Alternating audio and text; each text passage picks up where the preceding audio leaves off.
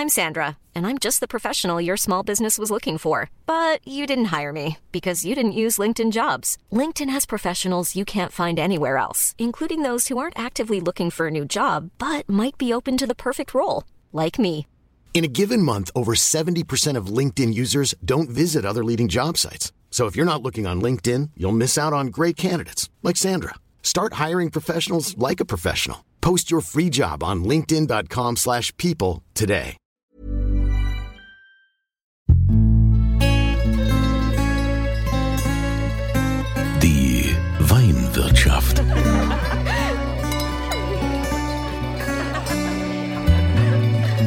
Das schöne Leben mit Andreas Kunze. Herzlich willkommen in der Weinwirtschaft. Heute nehme ich euch mit auf eine Reise in ein wunderschönes Land. Uns zieht es nach Südafrika. Also mal ganz anders als sonst. Keine Weine aus Deutschland, nicht aus Rheinland-Pfalz, kein spezielles Anbaugebiet, sondern es geht nach Südafrika. Einer, der für südafrikanische Weine ein absoluter Experte ist, das ist Jörg Linke von der Linke Weinhandelsgesellschaft. Der Jörg äh, lebt in Hohenbrunn, wo er auch äh, seine Firma hat und kennt sich extrem gut aus mit südafrikanischen Weinen.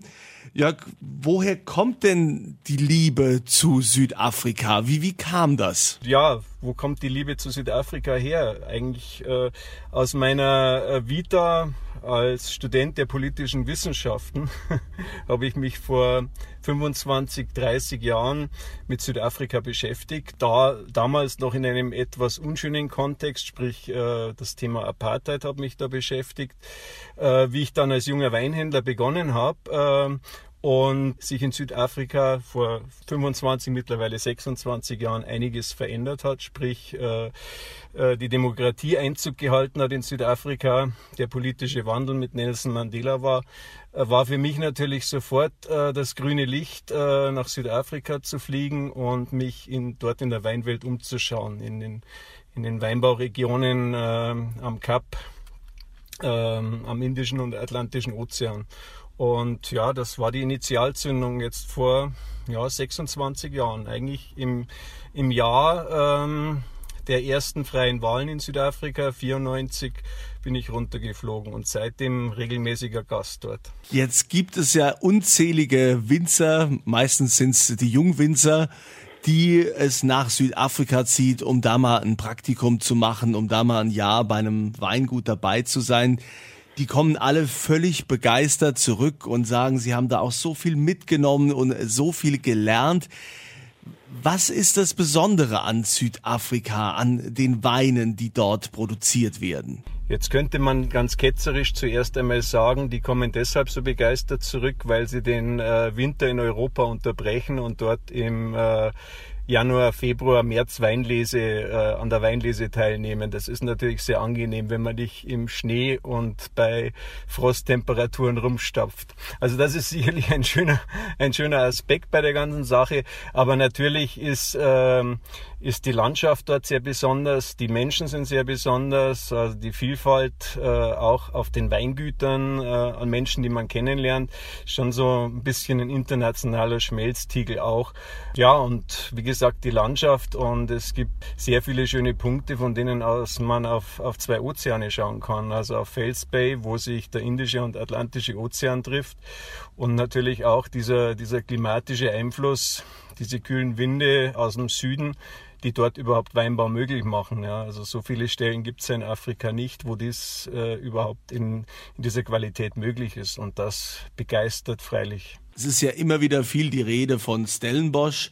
Was ist da das Besondere? Ja, das ist, das ist sicher die geografische Lage. Es gibt Weingüter in Stellenbosch, die bereits auf Kapstadt blicken. Also äh, Kapstadt wächst sozusagen schon äh, äh Richtung äh, Weinlands in, in Stellenbosch. Also, und die, ja, weintechnische, der weintechnische Aspekt ist natürlich, dass es äh, dort sehr, sehr hügelig ist und die Winzer in der Lage sind, in verschiedene Himmelsrichtungen Weinberge anzulegen.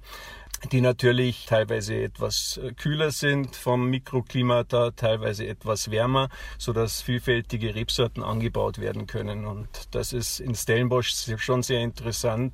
Und teilweise gibt es da auch ganz, ganz ordentliche Lagen, die, die durchaus etwas anspruchsvoller sind von der Hangneigung. Was sind denn so die Sorten, die Rebsorten, die dort gängig angebaut werden? Ja, es gibt an die 100 Rebsorten in Südafrika.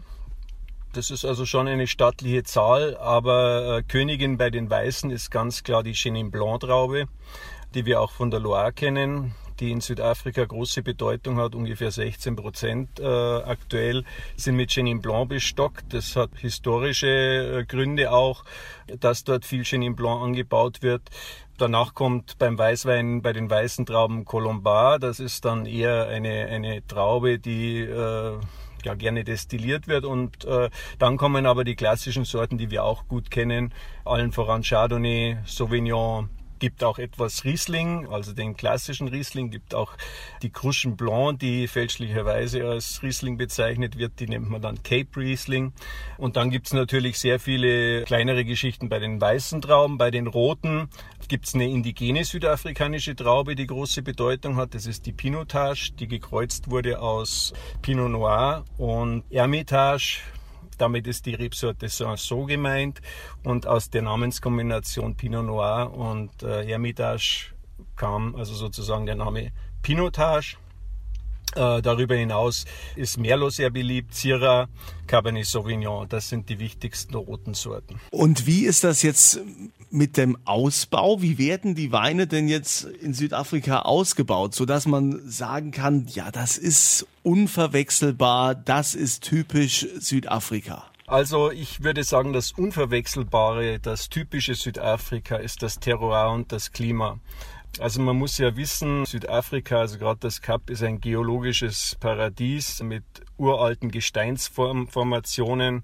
Da ist Dolomit-Granitgestein, da ist äh, Schiefergestein, da haben wir also alle möglichen besonderen Sachen, wie zum Beispiel den, den schwarzen Turmalin. Das ist äh, äh, in der Steinheilkunde sogar ein, ein Schutzstein, ja, äh, der dort vorkommt. Also geologisch ist das sehr spannend und klimatisch natürlich auch, eben durch diese beiden Ozeane, die hier eine Rolle spielen. Und das macht eigentlich den Charakter der südafrikanischen Weine aus. Im Ausbau haben wir da eigentlich äh, die gleichen Methoden, die wir in Europa kennen. Das ist vielleicht schon interessanter Aspekt, dass sich Südafrika gerade in der Kellertechnik eher an Europa, also an der alten Welt sozusagen orientiert und nicht an äh, generell äh, der neuen Welt, sprich äh, Kalifornien oder, oder Australien etc., sondern man, man schaut da ähm, in Südafrika schon eher nach Europa und deswegen natürlich auch dieser rege Austausch mit jungen europäischen und deutschen Winzern. Also sprich wie bei uns im Prinzip in klassisch Edelstahltank, im, im großen Holzfass, im Barrikfass. Natürlich spielen auch Amphoren mittlerweile eine Rolle. Orangeweine werden produziert. Also von, von äh, Kellertechnik würde ich sagen, sehr an Europa angelehnt. Ja, und da wird natürlich das Gute aus den europäischen Weinbauregionen sich zu eigen gemacht. Das heißt also nicht so, wie das jetzt gerade so bei so kalifornischen Weinen oft ist oder in Australien hat man das ja auch, wo man ja so, äh, so Holzchips äh, da reingibt in den Wein. Das kenne ich aus Südafrika überhaupt nicht. Also ich, mir ist, mir ist jetzt kein Winzer äh, bekannt, der mit Holzchips arbeitet. Ich nehme an, es gibt es auch aber mir persönlich ist da niemand bekannt und für mich äh, kommt sowas natürlich auch nicht in Frage. Wie ist denn so die Lebenskultur in Südafrika? Also wie gehen die Leute mit dem Wein um? Ja, wie wird da schon viel getrunken? Ist es so so ein geselliges Dasein oder äh, was wird da viel gemacht? Grundsätzlich eine, eine ganz wichtige Geschichte in Südafrika ist das Braai, also das äh, Grillen am Feuer beziehungsweise äh, nach dem Feuer äh, in dieser Glut, die übrig bleibt. Das ist beim Brei sehr wichtig. Also Brei geht nicht mit Holzkohle wie bei uns, sondern Brei, da muss ein Feuer vorher sein. Und äh, das Grillen ist eine, eine große Geschichte. Das, äh, das äh, baut die Brücken in Südafrika. Das machen alle in Südafrika. Braai ist was sehr, sehr Wichtiges. Und dazu trinkt man natürlich gerne äh, gutes Glas oder vielleicht auch mal eine Flasche Wein. Du hast vorhin den Chenin Blanc angesprochen, dass das so mit der wichtigste Wein in Südafrika sei diese Chenin Blanc, ähm, also diese, diese Trauben oder diese Beeren, wie auch immer man das nennt, mhm. das sind ja eigentlich eher so, so kleine Büsche. Das ist ja nicht so, wie wir das kennen, diese, diese, diese Rebstöcke. Das ist jetzt da nicht abhängig vom Chenin Blanc, ähm, also die Buschweinerziehung, also so, dass praktisch wie wie du schon gesagt hast, so ein kleiner Busch am, am, am Boden ist, ja, äh, also keine Spaliererziehung. Das gibt es natürlich, gerade bei, bei alten Rebstöcken ist das sehr oft so. Auch sicherlich bei bestimmten Lagen, wo man dann gerne mal Buschwein verwendet, aber es gibt in Südafrika genauso die Spaliererziehung, wie wir es in Europa kennen. Aber natürlich eine spannende Sache äh, sind sehr alte, knorrige Rebstöcke äh, und nachdem Chenin Blanc eine alte äh, Sorte ist, die schon viele, viele Jahre in Südafrika angebaut wird, gibt es natürlich auch viele alte äh, Chenin Blanc Stöcke und da eben gerade Buschwein, da heißt es dann nicht Trauben lesen, sondern Trauben suchen und äh, da steckt natürlich sehr, sehr viel Geschmack drin in diesen, in diesen äh, Trauben von, von den Buschweinen. Jörg, du als Weinexperte für südafrikanische Weine, welche würdest du denn jetzt mal jemandem empfehlen, der bisher jetzt mit südafrikanischen Weinen noch wenig Berührungspunkte hatte? Also was muss der unbedingt mal probiert haben? Ja, gut, knüpfen wir an an das, was wir vorher besprochen haben. Natürlich Chenin Blanc, absolutes Muss. Interessant ist natürlich, wenn man beispielsweise einen, einen, einen Riesling-Freak nimmt oder einen, der gern mineralische Weißweine trinkt, ja, eine kleine Auswahl an Chenin Blanc äh, sich mal äh, zu bestellen. Das ist mit Sicherheit sehr, sehr spannend. Betont es nochmal, Chenin Blanc ist eine, ist eine großartige Rebsorte, äh, die neben Riesling und Chardonnay für mich eigentlich zu den, zu den wichtigsten und interessantesten Rebsorten zählt. Aber ähm, darüber hinaus ist es natürlich interessant, auch mal einen Holz ausgebauten, im Holz ausgebauten Chardonnay zu nehmen, mal etwas von der Swartland Revolution zu nehmen. Das ist im Prinzip eine lose, äh, loser Zusammenschluss von, von jungen, innovativen Winzern, die ganz, ganz verrückte Sachen machen. Äh, also die, die vom Sunwein über Orange Wein, über Nature Wein wirklich interessante Dinge tun. Also das lohnt sich auf alle Fälle zu kosten. Wenn wir jetzt bei den Weißweinen sind oder eine, eine, eine Ursorte aus Afrika, das wäre die Muscate Alexandria. Da gibt es auch sehr spannende Sachen von alten Rebstöcken, das sollte man auch mal kosten. Oder durchaus mal ein, äh, sich an einen Riesling wagen aus Südafrika. Das ist nämlich auch nicht uninteressant. Ähm, da habe ich schon interessante Experimente gemacht im Vergleich zu, zu deutschen Rieslingen. Ja, oder im Zweifel sich einfach an den Jörg wenden von der Linke Handelsgesellschaft. ja, also www.linke-weine.de. Vielleicht da mal direkt bei dir Kontakt aufnehmen. Sehr gerne. Du wirst dann allen empfehlen, äh, was auf jeden Fall getrunken werden muss und das natürlich super kompetent. Jetzt ist es ja auch immer so, dass wir hier in der Weinwirtschaft auch einen Wein verlosen. Ihr geht dann einfach auf äh, Podcast kunze.tv und dort gibt's ein Formular mit der Antwort zum aktuellen Podcast, die da reingesetzt werden soll. Und äh, ja, die Frage ist, was ist der typische Wein aus Südafrika, den man mal getrunken haben muss? Darüber haben wir jetzt lange geredet. Ja, wie heißt diese Rebsorte?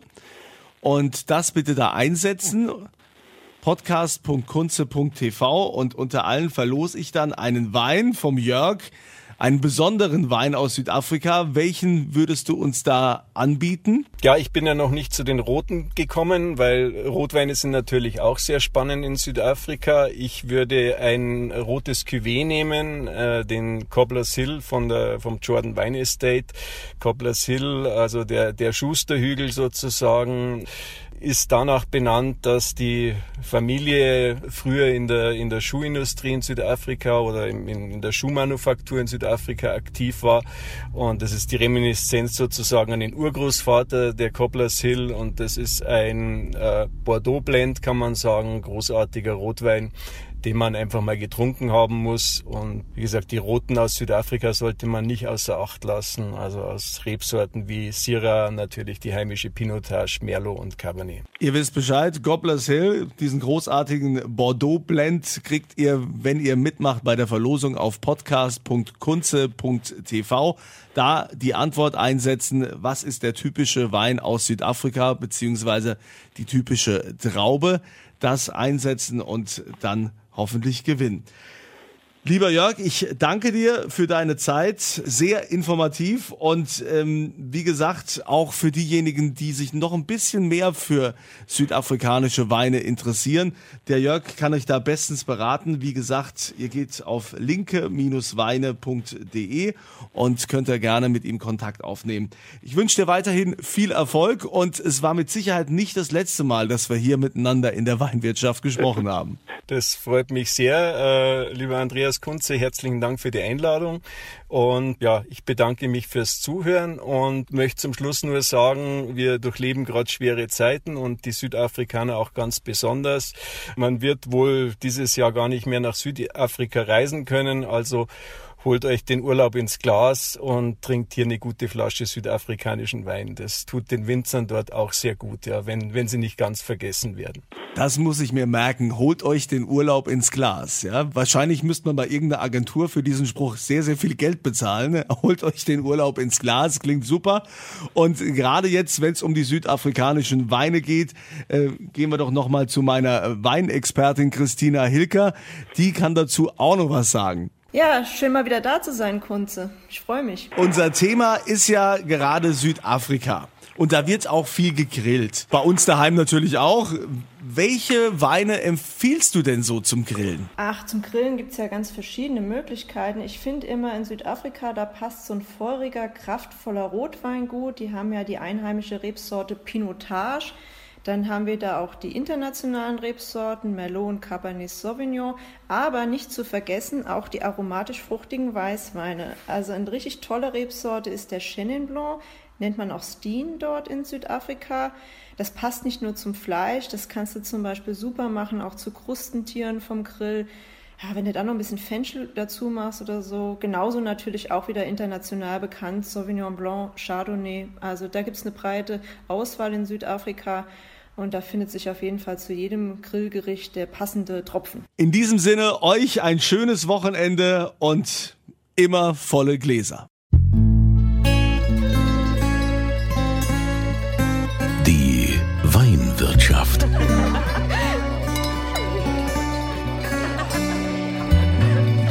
Das schöne Leben mit Andreas Kunze.